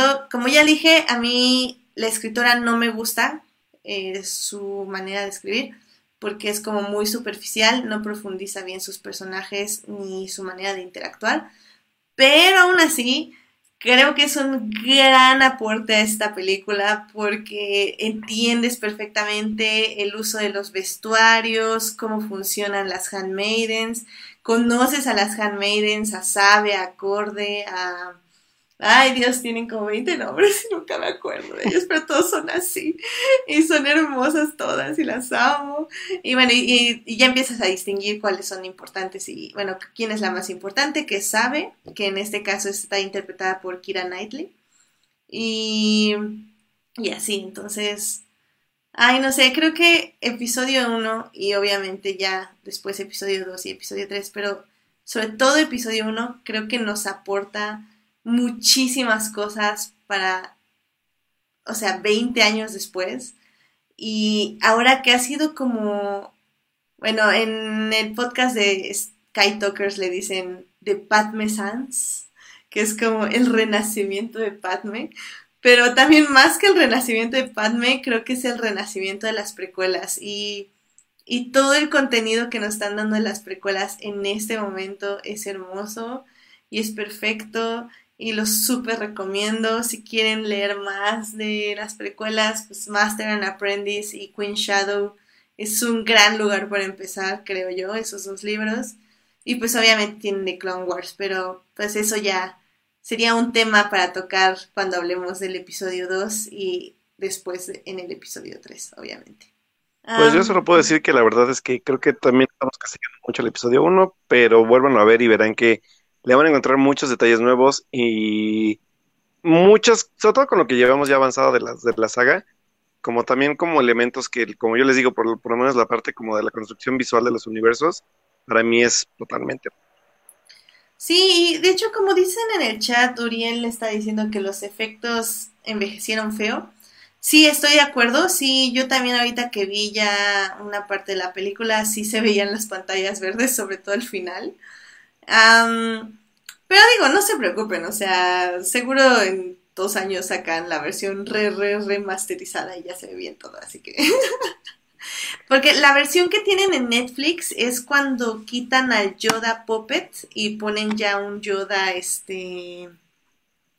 Eh, un Yoda digital. Lo cual no me encantó a mí, pero bueno, pues ya. Ya, ese es otro tema. de cómo George Lucas modifica sus propias películas. Ay, un tema, pero bueno. Sí, pero, pero por lo demás, digo, es, dicen, ah, bueno, tú estabas diciendo que cuando cae Darth se ve chafa. Eh, o sea, se ve chafa, pero según yo se ve aún más chafa todo el final cuando llegan los este Google, el Sí, el desfile final y así, eh, porque ahí sí se ven las pantallas y está Natalie Portman, no está viendo al jefe, está viendo como para abajo y así, o sea, sí notas como bastantes errorcitos, así como ah, horrible, pero... Bueno, y sí, pues como dice Jorge Arturo Aguilar, estuvo muy baboso que se muriera de corazón roto. Sí, pero es un tema que, como digo, se puede discutir ya en los 20 años del episodio 3 o algo así. Que yo estoy de acuerdo, pero creo que ya viendo todo lo que hemos visto, creo que va mucho más allá del corazón roto. Pero, again, o sea, puedo ser yo justificando con la información extra de los libros y así. Entonces, no sé, o sea, creo que eh, hay algo que dijo Alberto y este Carlos en el programa antepasado, que sí es cierto, o sea, al final del día creo que los siguientes episodios, si bien creo yo tienen el corazón en el lugar correcto, las malas actuaciones o la mala dirección de actores que hay sí perjudica bastante. Digo, tenemos muy eh, tenemos como diálogos icónicos, pero creo que son icónicos un poco porque están muy mal actuados. pero aún así, a Jorge Arturo Aguilar le recomiendo muchísimo leer Revenge of the Sith, la novelización de Matthew Stoner porque ahí habla mucho de por qué Padme muere y, lo que ella siente cuando muere. Entonces, creo que el corazón roto sí se profundiza muchísimo más que en la película, porque en la película sí se ve chafa, o sea, no lo voy a negar, hasta yo que estaba muy emocionada en el cine, sí me reí un poquito, pero, pero en el libro en serio estás llorando, o sea, y el libro está basado en el guion, así que que era lo que George Lucas quería, pero que no dio tiempo porque, porque pues la película pasaron, eran muchas cosas y no cupieron en la película.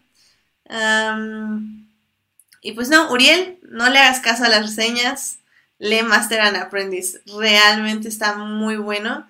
No es el mejor de Claudia Gray, pero yo creo que sí está como en el top 3 de Claudia Gray. Master and Apprentice está muy, muy bonito el libro. Léanlo. Y pues no sé si nos sigue escuchando Héctor de Crónicas, pero yo espero que a ver qué día acaba de leer Revenge of the Sith, que lo está leyendo desde hace como tres años y no lo veo que lo acabe. Es un gran libro. Ah, pero bueno. Ah, pues sigue Melvin por ahí. ¿Melvin? ¿No? Ok. Melvin, ya se nos fue.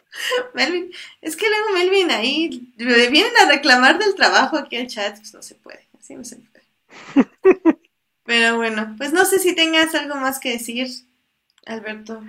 Pues no, creo que ya, bueno, traté de cambiar también algunos, este, algunas cosas que dejé pendientes en el programa pasado, pero pues creo que son todas. La verdad es que creo que toda la parte de, no solo de nostalgia, sino como de lo que significó, pues ver una primera película de Star Wars en el cine fue como, es lo que hace hasta el episodio 1 algo especial para mí y creo que para ti también. Y obviamente tiene muchas cosas bonitas y recuerdos muy interesantes.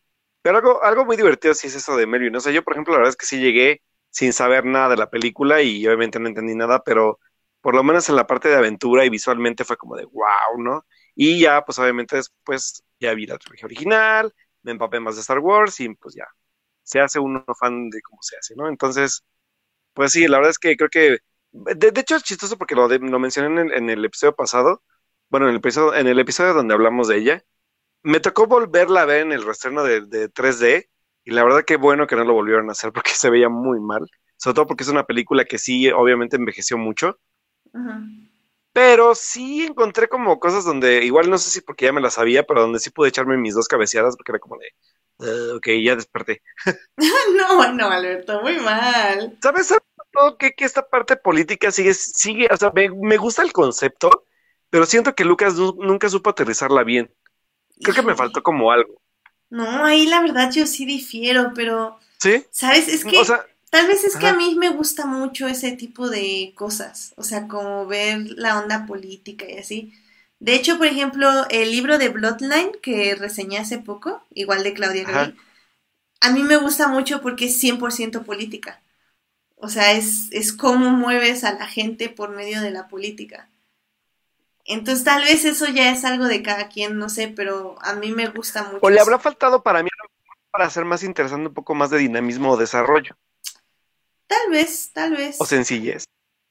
Sí.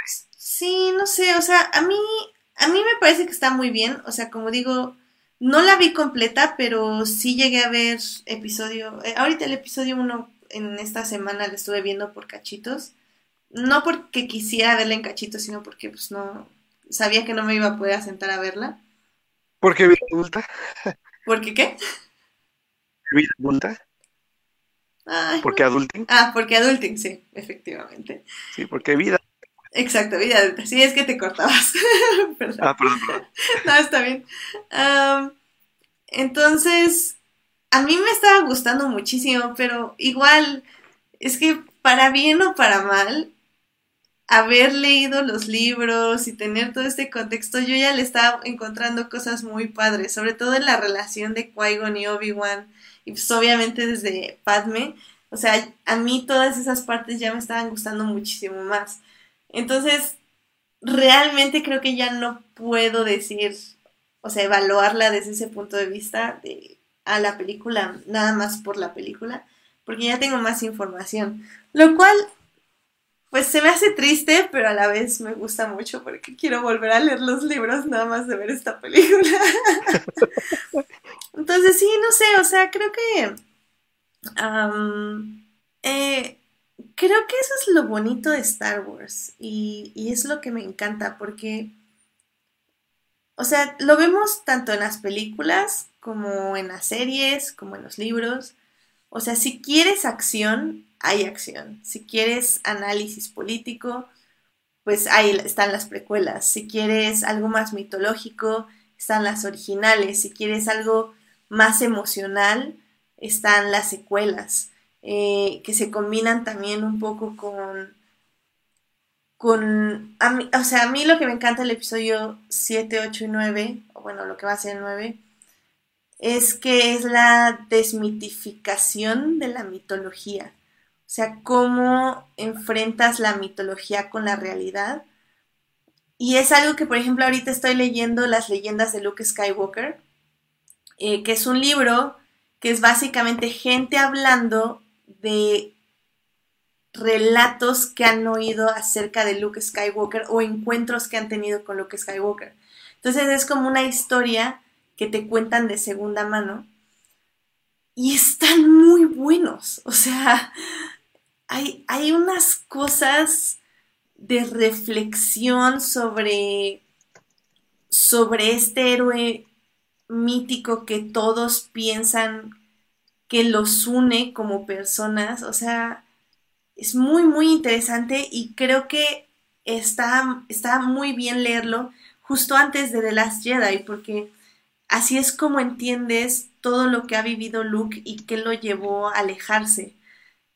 Hmm, Y, y a mí me gustó un montón porque es de eso se trata las secuelas, de, de dejar el pasado atrás, no matarlo, sino aprender de él y seguir adelante y cómo usamos el pasado para tener esperanza, pero al mismo tiempo cómo no podemos aferrarnos al pasado.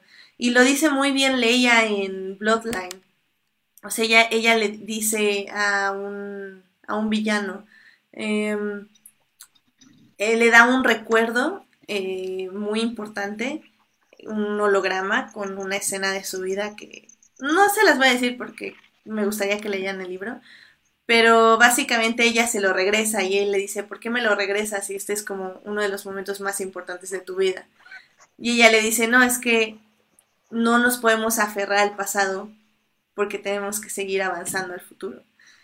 Y, y yo ya viví este momento, aprendí lo que tenía que aprender y ahora sigo adelante. Entonces, creo que ese es el asunto de la nueva trilogía y eso es a Pero mí lo bien que me contado y bien por favor. Está bien contado, Alberto, es que es una trilogía, no puedes juzgar ni la 1, ni la, bueno, la 7, ni la 8, sin la Sí, 9. Yo te estaba platicando el, el fin de semana de, de, sobre todo hablamos un poco de Snoke, y Melvin sí lo defendió, pero yo fue de, no, me puse, ya sabes cómo me pongo. No, y yo lo voy a defender porque Snoke no importa. es que Entonces, un personaje que no va a importar. Ya, porque te sirve, es que te sirve para el desarrollo del personaje, pero no es el final. Es como si te enojaras de que mataron a Ned Stark en la primera temporada. O sea, sí, te hicieron Pero ojo. Te, te hicieron creer que era importante. Y al final del día Era no. importante. Sí, pero Sí era un medio para un fin. Y en este caso también es, es eso. Snoke era un Pero medio Snoke para un fin. Eso es lo que más me frustra. No tiene una, una explicación del, del, por qué existe en ese universo. La explicación ya, ya. fue que Snoke fue el que desvió a Kylo del camino del bien. Él fue la tentación. Hizo la tentación. Kylo creció más grande que él. Lo derrota porque piensa que ha encontrado. Que, a diferencia de Darth Vader, que no tenía a nadie más que a Palpatine, que era la razón por la que no lo mataba, porque Palpatine era su razón de ser, básicamente, cuando mata a todos sus amigos Jedi, cuando mata al amor de su vida, cuando mata a Obi-Wan, bueno, cuando Obi-Wan desaparece. O sea, Darth Vader no tenía nadie más más que a Palpatine. El punto de Kylo, la raz o sea, él piensa igual, que solo tiene a Snoke porque su padre no lo comprende, su madre no lo comprende, Luke lo traiciona, todos lo dejan solo y solo tiene a Snoke. En el momento que se da cuenta que Rey es ahora parte de él, que Rey puede estar con él, que Rey y él pueden ser algo más en la, o sea, en el aspecto de la galaxia y románticamente también, Reylo. Este, bueno, cuando se da cuenta que no está solo, que Rey yeah. está con él, es cuando desecha a Snoke, porque Snoke no importa, lo que él quería era alguien que estuviera con él, y ese alguien era Rey, y cuando lo rechaza le rompe el corazón, ay, pobrecito bebé, y así. Ok, lo no lo acepto. Bueno, bueno pero así, es, es el, es ya, el acento, así es el acento. Entiendo, entiendo el asunto, sí.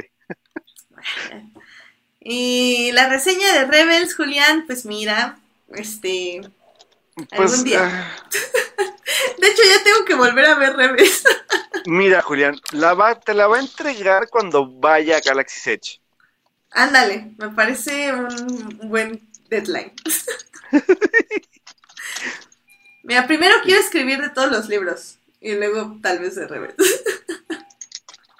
y son nada más como unos 40 libros, así que. Wow, interesante. Más o más. Más o más. Ah, qué cosas. Ya ven, terminamos hablando de episodio 8. O, o One More Time Again. One More Time. Pero sí, sí, sí, o sea, sí, ya nada más para cerrar. Repito, lean Master and Apprentice, lean Queen Shadow, de la trilogía primera. Sí, pues creo que esos son los dos libros que pueden leer para entender mejor episodio 1. Eh, creo que son muy buenos.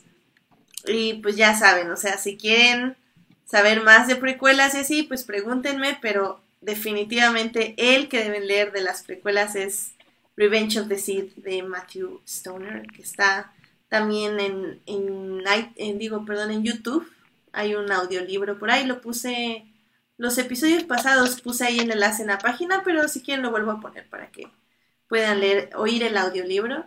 Y si no lean el libro, está baratísimo en Amazon, cómprenlo, por favor.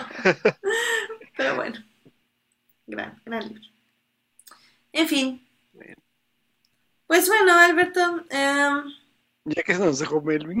Ya que nos dejó Melvin. No, aquí ando. ¡Ay, Melvin! Sí.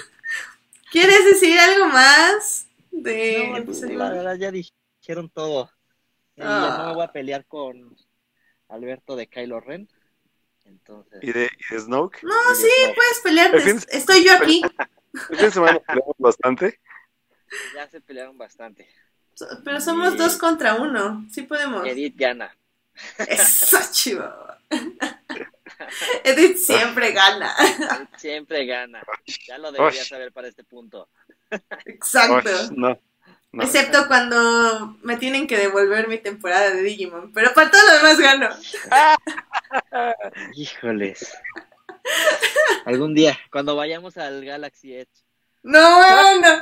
Ya ves, Julián, a mí también me la aplican. Qué fuerte.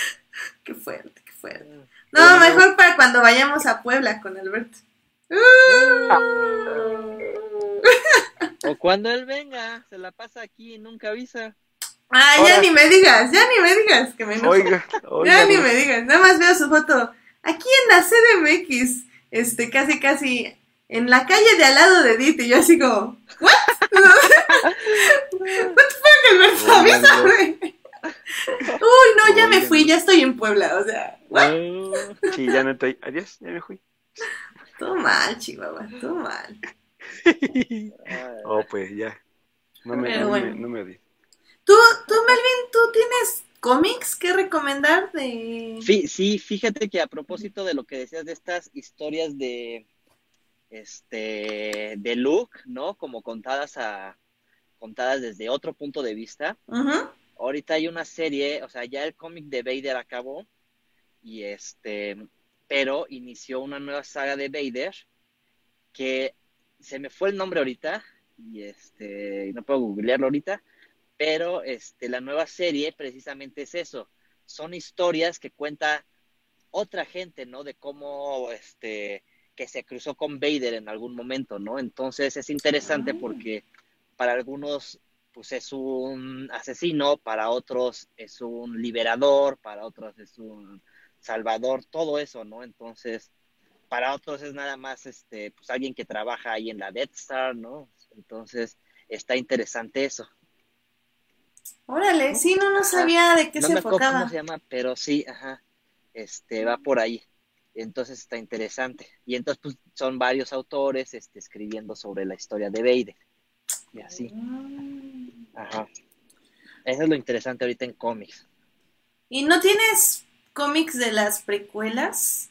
Um, Este- Yo recuerdo uno de, de justo de la relación de Obi-Wan con Anakin, cuando Anakin Sí, es muy hay, pequeño. hay uno, y es una serie muy corta. Sí, y ese está No bueno. ahorita el nombre, Ajá. De hecho, aquí lo debo de tener. Se llamaba igual algo así como Padawan o más o aprendiz. No, no los tengo aquí. Nada más tengo el de Tron. Oye. Y sí está bueno también. Ay, qué malos somos, chicos. Discúlpenos. Ay, perdón, es la memoria. Mm, Es el. King Comic. A ver. Ah, sí, de hecho se llama Obi-Wan and Anakin. Obi-Wan and Anakin, tal cual, sí. sí, tal cual. Ah, sí, es cierto, ese cuál es. Sí, y ese es muy bueno. De hecho, analiza mucho como justo esta relación de cuando... Porque bueno, también algo que mencionan en... No, no, no lo mencionan en ningún libro. Más bien fue como una deducción propia. Este, lo interesante de Obi-Wan es que los maestros Jedi casi siempre pasan unos años, después de ser Padawans, pasan unos años solo siendo Jedi, pues un poco para descubrir su manera de acercarse a la fuerza, ver qué les interesa y así, ¿no? Pero lo interesante de Obi-Wan es que él, este, pues luego, luego de convertirse en Jedi, eh, va y empieza a entrenar un Padawan. Entonces él va descubriendo su propia manera de enseñar conforme pues va educando a Anakin. Y un poco el, el cómic de Obi-Wan y Anakin enseña eso, enseña cómo Obi-Wan pues está dudando un poco de sus propias habilidades como maestro, de cómo Anakin está tratando de controlar ese odio y esa ira que tiene hacia otros porque pues, extraña a su madre y, y, pues obviamente no se adapta porque es una vida que nunca ha llevado eh, la del templo. Entonces está, está muy interesante y es una aventura, van a salvar un mundo, no me acuerdo exactamente de qué, o a apaciguar una guerra o algo así. Entonces cada uno tiene que descubrir qué, qué significa su relación de maestro y aprendiz y pues cómo van a, a convivir ambos. Entonces, sí, se los recomiendo mucho, está, está bastante padre y creo que son como seis números, algo así, ¿no, Meli? Sí, poquitos. Sí, entonces si quieren también pueden buscar ese cómic y leerlo. La verdad está bastante bien. Y pues el de Vader, que la verdad se oye muy bien. Y en sí el cómic de Vader siempre ha sido un, este, un must de cómics de Star Wars, definitivamente. Sí. Pero bueno, pues yo creo que con eso podemos terminar el programa. Este, Melvin, muchísimas gracias por acompañarnos en este especial de Gracias Mommy. Star Wars. no hablamos de mi película favorita, pero está bien. ¿Cuál es tu película favorita? Mommy con Tom Cruise, pero bueno, discriminada. Gracias, Melvin, qué bueno, muy bueno. O sea, mira, mira, ok. Ya dije, lo único que me gustó fue el final. O sea, la verdad sí estaba muy interesante la idea de que Tom Cruise adquiriera los poderes de la momia. La verdad, extrañamente no me lo esperaba, pero creo que fue porque apagué completamente mi cerebro. Entonces, sí, sí me quedé con ganas de ver Tom Cruise momia, pero creo que fue por el bien de todos que esa saga muriera, básicamente. Sí, sí. La verdad. Aparte no tenía pies ni cabeza, Melvin. ¿Qué quieres hablar de eso? Ah, tenía Russell Crowe. E- Eso es justo lo que no tenía ni pies ni cabeza. O sea, fue como, fue como un comercial en medio de la película. Así fue como, ah, mira, soy este, ¿cómo se llama? Este, Jekyll and Hyde. Heidi, ah, mira, y esto es lo que te espera en The Dark Universe. Y tú así como, ah, órale, chido. Regresemos con la momia, gracias. Sí, no, súper mal. Igual que DC, eso no tenía futuro. Ah, Boom, me acabas Acabas de es tema para un programa, pero bueno. El botón incorrecto en Melvin, así. Tomarás el riesgo el otro programa, ¿eh? Así que ahí te la dejo. perdón, perdón. Ya hablaremos de qué te gusta, qué sigue de DC. ¿El Guasón? Sigue el guasón, ajá. Ajá. Ah, mira. Va a estar Y luego interesante. Prey. interesante. En una de esas gana una palma de oro o algo así. Probablemente, ¿eh? Sí. Mm, Sí, sí, sí. ¿De qué te ríes, Alberto? ¿Es, es la verdad? Ay, cálmense, por favor. Oye, voy a dirigir Paul Thomas Anderson, por favor. si, si, si Suicide Squad gana un Oscar, yo no veo por qué Oye. The Joker no puede ganar una palma de oro. Vida llamada Escuadrón Suicida. Ajá, de la multipremiada Escuadrón Suicida. Ay, Dios, ¿por qué? ¿Por qué, Dios? ¿Por qué? Pero bueno. Melvin, ¿dónde te podemos encontrar? ¿En qué red social? ¿Dónde te pueden molestar? ¿Dónde me pueden? Moléstenme en Letterbox. Ahora en Letterboxd. Búsquenme, ajá. Muy bien. Casi nadie lo usa, pero ahí búsquenme como. Creo que soy como Kylo Mel, ¿ve? No, bueno, Melvin, necesitamos, necesitamos datos aquí. Interesante. Sí, sí, sí, para ver también qué les gusta y platicar más de eso. Va. Excelente, excelente. Muy bien, pues Alberto, ¿dónde te pueden encontrar nuestros escuchas? Eh, me pueden encontrar muchachos en mi Twitter como Alberto Molina, las última, la última es W Molina, y pues ahí platicando de todo, tanto de cine como de series, como de videojuegos, música y demás cosas nerds y ñoñas que se puedan imaginar, ahí nos estamos platicando. Excelente. Y a mí me pueden encontrar en HT Idea, donde ya me estoy poniendo al día con todas las series y estoy muy emocionada. De hecho, sí. ¿Cuál? ¿Qué? No, que qué bueno, porque ya te habías atrasado bastante. Ah, ya sé, fue horrible. Esta vida sin series Pero lo- no se puede. ¿Cómo? Pero lo valió, ¿a poco no? Pues sí, pero sabes que... no, sí, sí, sí, ya uno ya ahorita se pone al día para no extrañar otros vientos y otras comidas y pues ya este... Y la tele te, te- te transporta a otros lugares. Entonces es como, es como viajar, pero en la comodidad de tu casa, ¿sabes? Sin aviones, sin trenes, Más barato, evidentemente. obvio. Sí, así que no, no se pierden nada. Todo lo tenemos en Netflix. Ay, oíla, oíla. Que de hecho, eh, para que si quieren ponerse al día conmigo, la próxima semana probablemente voy a hablar de Shira, segunda temporada, magnífica, pero bueno, lo hablamos, lo hablamos el lunes. Eh, voy a hablar de Cobra Kai, igual segunda temporada magnífica. Todavía no la acabo, pero va bastante bien la serie.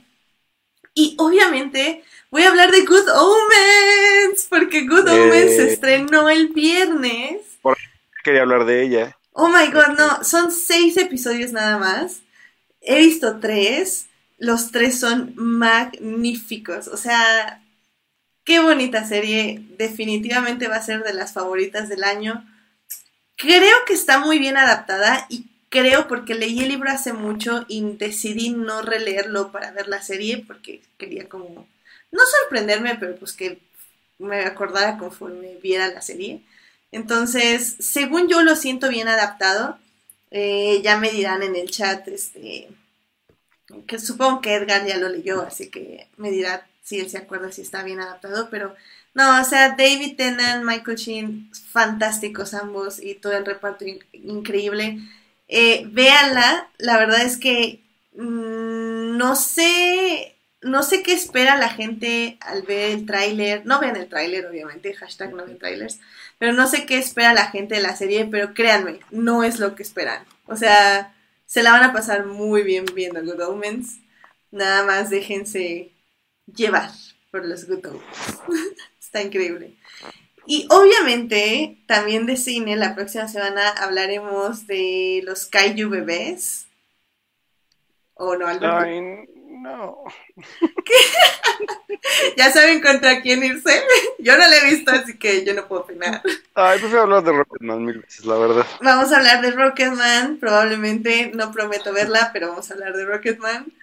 Y obviamente, vamos a hablar del estreno de junio.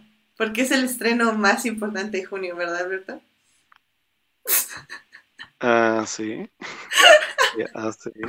Porque así como el meme que les hizo Juliana, los de Crónicas del Multiverso, a ver si no quedamos como Pikachu y resulta que Dark Phoenix es buena. ¿Te imaginas? ¿En qué universo? Oye, pero bueno. Nos comemos nuestros zapatos o algo así. No creo, pero bueno. Está, se vale soñar. Ay, sí, se vale soñar. Ay, es que, ¿qué, qué? ¿Por qué no podemos tener un Dark Phoenix? Bueno, no, no nos adelantemos. Vamos a quedar sorprendidos, gratamente De- emocionados. Digo, ¿qué? Vas a ver que sí se puede. Sí, se puede. Maldita sea, ¿por qué me hacen esto a mí? Es peor que The Last Stand. No manches, eso sería súper triste. Peor que The Last Stand, ¿te imaginas eso? Y eso que No. ya lo he dicho varias veces, pero The Last Stand me sé todos los diálogos. No me pregunten por qué. Tal vez es tan mala que siempre la intento ver para ver si, se me, si mejora un poquito, pero no lo hace. Como a mí me pasó con The Last Jedi, algo así. Ah, ya. Ya, a ver, ¿qué más hay aquí en el chat? Todo mal, Alberto. No está aquí platicando bien. Diciendo que qué vamos a hablar la próxima semana. Bueno, Pues así me pasó, la vi cuatro veces en el cine y nomás no. qué horror, Katy. Deberías verla 10 veces. Yo creo que así ya te va a gustar. No, creo que la voy a odiar más, yo prefiero mejor no verla. Bueno, pero muchísimas gracias a quienes nos acompañaron en vivo, que estuvieron en el chat, Edgar Pérez, Julián García, Jorge Arturo Aguilar, Luis Cambray, eh, Héctor Guerra, Uriel Botello, y creo que Celso Ibarra también estuvo por aquí. Y ya, muchísimas gracias por comentar con nosotros el día de hoy. Am, también muchísimas gracias a quienes nos oyen durante la semana en Hearties, Spotify y en iTunes. Recuerden que este programa estará disponible ahí a partir del miércoles en la noche. Y pues sí, pues ya les dijimos de qué vamos a hablar el lunes, el próximo lunes, así que váyanse poniendo al día en sus series y en sus películas porque hay que hablar de muchas cosas. Obviamente todavía estamos atrasados en mil series más, incluyendo em, Chernobyl. Ah, lo que pueden no ver es el documental de Game of Thrones, que también pudo hablar de eso y cómo es horrible. Como Game of Thrones necesitaba un editor desesperadamente y ni siquiera en el making of pudieron conseguirlo. ¿Lo vieron A, ustedes? Me- a Melvin no, No. te gusta el comentario. No, ¿Me- pero Melvin no lo vio. Está bueno. ¿Ah, no lo has visto? Ah, creo que ya lo habías visto. No, oh, oh. No, no lo veas. Pero O sea, creí que esto iba a redimir algo. no, no, no, no lo hace. No lo hace. O sea, velo, pero velo con bajas expectativas. Ok, está bien.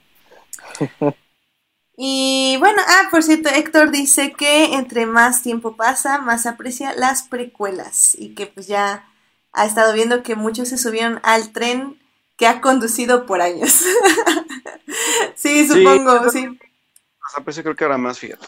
Es que, ¿sabes qué? Digo, ya nada más para cerrar, creo que como éramos muy pequeños nosotros, nos como que tú querías decir como que te gustó y te golpeaban para decir que no te había gustado y que odiabas a J.R. Binks y tú así como, pero, pero, pero, pero me gusta. Entonces como que siento que nos dio como mucho miedo decir que nos gustaban las precuelas por mucho tiempo. Y hasta ahorita que ya tenemos nuestros propios sables de luz, llegamos y decimos, precuelas rules. Entonces creo que, creo que eso nos pasó a nosotros, pero, pero sí, ya estamos arriba del tren. Dice Héctor que por eso pegaba más fuerte. Sí, pues sí. Sí, ahora, ahora ya que somos grandes y fuertes y que comimos nuestras verduras, ya también podemos pegar. Pero bueno. Pues muchísimas gracias, Melvin. Gracias, Alberto. Gracias, Melvin. Gracias, Edith. Cuídense mucho y pues nos estamos escuchando. Melvin, gracias por estar con nosotros. Hijo pródigo, ya sabes que aquí es tu casa. Gracias, hijo pródigo. Ya nos abandonó otra vez. Ya, sí, fue. sí, adiós, ahí se ven. Ahí renuncio. adiós. Adiós, hijo pródigo. Bye. Bye. bueno, adiós, chicos, gracias. Adiós, ya, bye. Pero bye. te das la cortinilla, ya. Así, adiós.